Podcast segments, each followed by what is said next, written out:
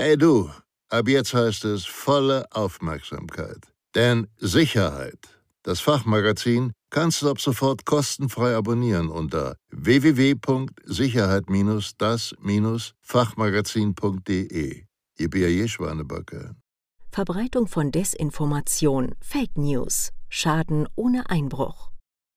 Die Macht der Medien ist seit jeher unbestritten. Begrifflichkeiten wie Desinformation oder Fake News sind im medialen Kontext jedoch relativ neu anzutreffen.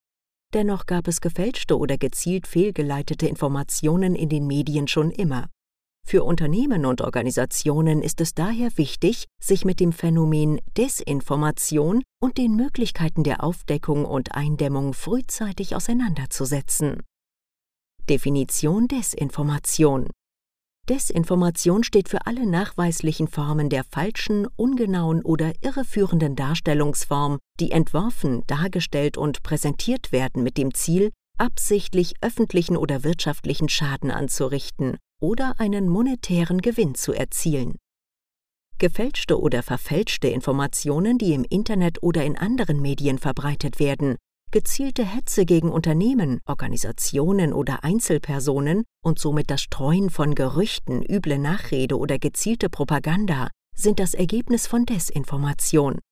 Falschmeldungen, die nicht aus dem Bereich des satirischen Journalismus stammen, werden zur gesellschaftlichen, politischen und/oder wirtschaftlichen Stimmungsmache genutzt oder um einen monetären Gewinn zu erzielen, die politische Meinungsbildung in eine bestimmte Richtung zu lenken bis hin zur Destabilisierung von demokratischer Meinungsbildung und von ganzen Staaten. Verbreitung von Desinformationen Soziale Netzwerke und Nachrichtenportale sind mittlerweile zu wichtigen Plattformen der gesellschaftlichen, politischen und wirtschaftlichen Kommunikation geworden. Um auf diesen Plattformen gezielt Desinformation zu verbreiten, benötigt man geringe IT-Kenntnisse, es müssen auch keine Systeme gehackt werden oder ein unmittelbarer persönlicher Kontakt mit dem Ziel bzw. der Zielperson bestehen. Die Erstellung von Desinformationen ist heutzutage binnen weniger Minuten mit Hilfe frei verfügbarer Software im Internet auch für den Laien möglich. Gerade für Unternehmen und Organisationen besteht die Gefahr dahingehend, dass gezielt die öffentliche Wahrnehmung oder die Diskreditierung bestimmter Produkte beeinflusst bzw. nachhaltig geschädigt werden kann. In jedem Fall lassen sich durch derartige Manipulationen durchaus nennenswerte Wettbewerbervorteile in Bezug auf die Marktsituation herstellen. Daher kommt es immer mehr zu gezielt eingesetzten Desinformationskampagnen, die durch sogenannte malicious social bots initiiert, verbreitet und verstärkt werden Bots kennt man beispielsweise aus Computerspielen als virtuelle Gegner oder Ersatz für spieleseitige Akteure, die automatisiert eine gewisse Rolle einnehmen. Im Bereich der Informationsverbreitung sind Bots nichts anderes als Computerprogramme, die automatisiert gewisse vorab definierte Aufgaben, Abläufe erledigen sollen, wie beispielsweise Begriffe in sozialen Netzwerken liken, Inhalte mit der Community teilen, Kommentare verfassen oder einzelnen Nutzern folgen. Die Erstellung eines eigenen Bots ist heutzutage binnen weniger Minuten mithilfe frei verfügbarer Software im Internet auch für den Laien möglich. Effektiv wird das Ganze erst, wenn Bots zusammen als Schwarm agieren, sogenannte Botnetze, und somit das Meinungsbild gezielt und strukturiert durch die massenhafte Schwarmverbreitung beeinflussen. Darüber hinaus gibt es aber auch durchaus reale Menschen, sogenannte Trolle, die dafür bezahlt werden, im Internet negative oder mitunter abwertende Kommentare zu verfassen oder aber positive Bewertungen abzugeben, um Produkte, Dienstleistungen oder Meinungen zu loben. Die Herausforderung liegt in der Früherkennung. Die Herausforderung bei der frühzeitigen Erkennung von Desinformationen ist, dass man nicht genau weiß, wonach man eigentlich suchen soll. Es ist lediglich bekannt, dass das Phänomen Desinformation für das eigene Unternehmen oder einzelne Unternehmensvertreter sowie gegebenenfalls Kunden und Geschäftspartner mitunter gefährlich werden könnte. Visualisierung der Netze Wichtig ist, einen solchen Angriff bereits in der frühen Phase der Aufmerksamkeitslenkung zu erkennen. Rein stichwortbasierte Suchhilfen scheiden jedoch in den meisten Fällen aus, denn diese zielen primär auf die alltäglichen Informationen ab. Wichtig ist, bereits in der Früherkennung zu filtern. Also nicht im bereits gefestigten Google-Ranking zu suchen, sondern in sozialen Netzwerken, Blogs oder vermeintlichen Produkttests oder Produktbewertungen. Die Möglichkeiten der Analyse sollten im Idealfall von IT-Spezialisten eruiert werden, um sich den neuen Herausforderungen überhaupt adäquat stellen zu können.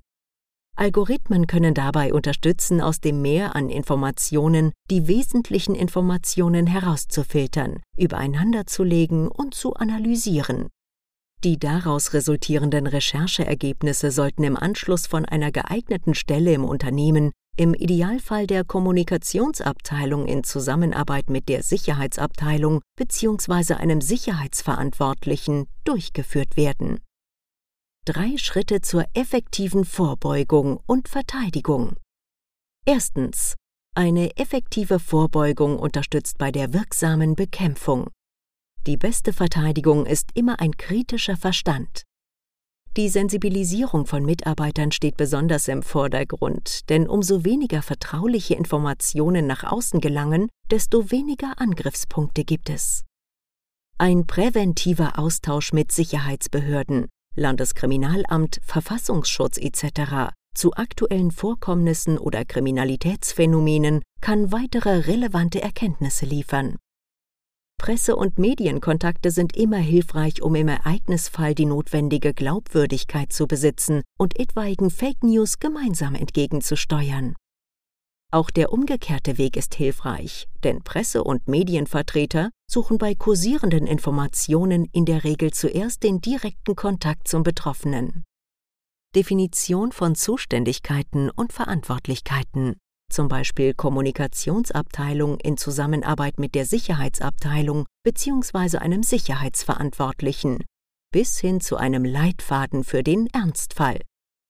Erstellung eines Reputationslagebildes aller Unternehmensbereiche, Arbeitgeberbild, Kreditfähigkeit, Produkte, Vertrieb, Qualität, Service etc.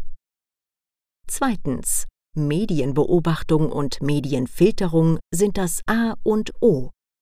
Automatisierte Analyse von länder- und sprachenübergreifenden Informationen als eine Art Frühwarnsystem zum Beispiel mittels Google Alerts, Software-Tools, externen Dienstleistern etc. Desinformationsfilterung nach Inhalt, Kontext und Quelle. Schaffung einer unternehmensweiten Ausrichtung im Bereich der Früherkennung und Weiterleitung von Falschmeldungen. Strukturierte Informationsteilung im Unternehmen sowie gegebenenfalls mit Lieferanten, Geschäftspartnern und Kunden. Drittens. Gegenmaßnahmen einleiten und zukünftige Abwehrstrategien entwickeln.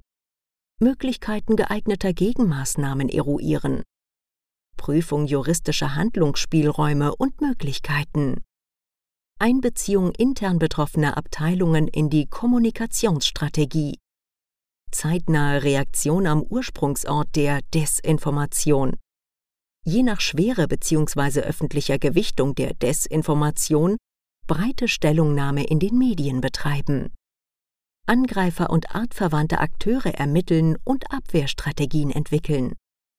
Zumindest für größere Unternehmen wäre der Einsatz von speziell in Datenjournalismus ausgebildetem Personal denkbar.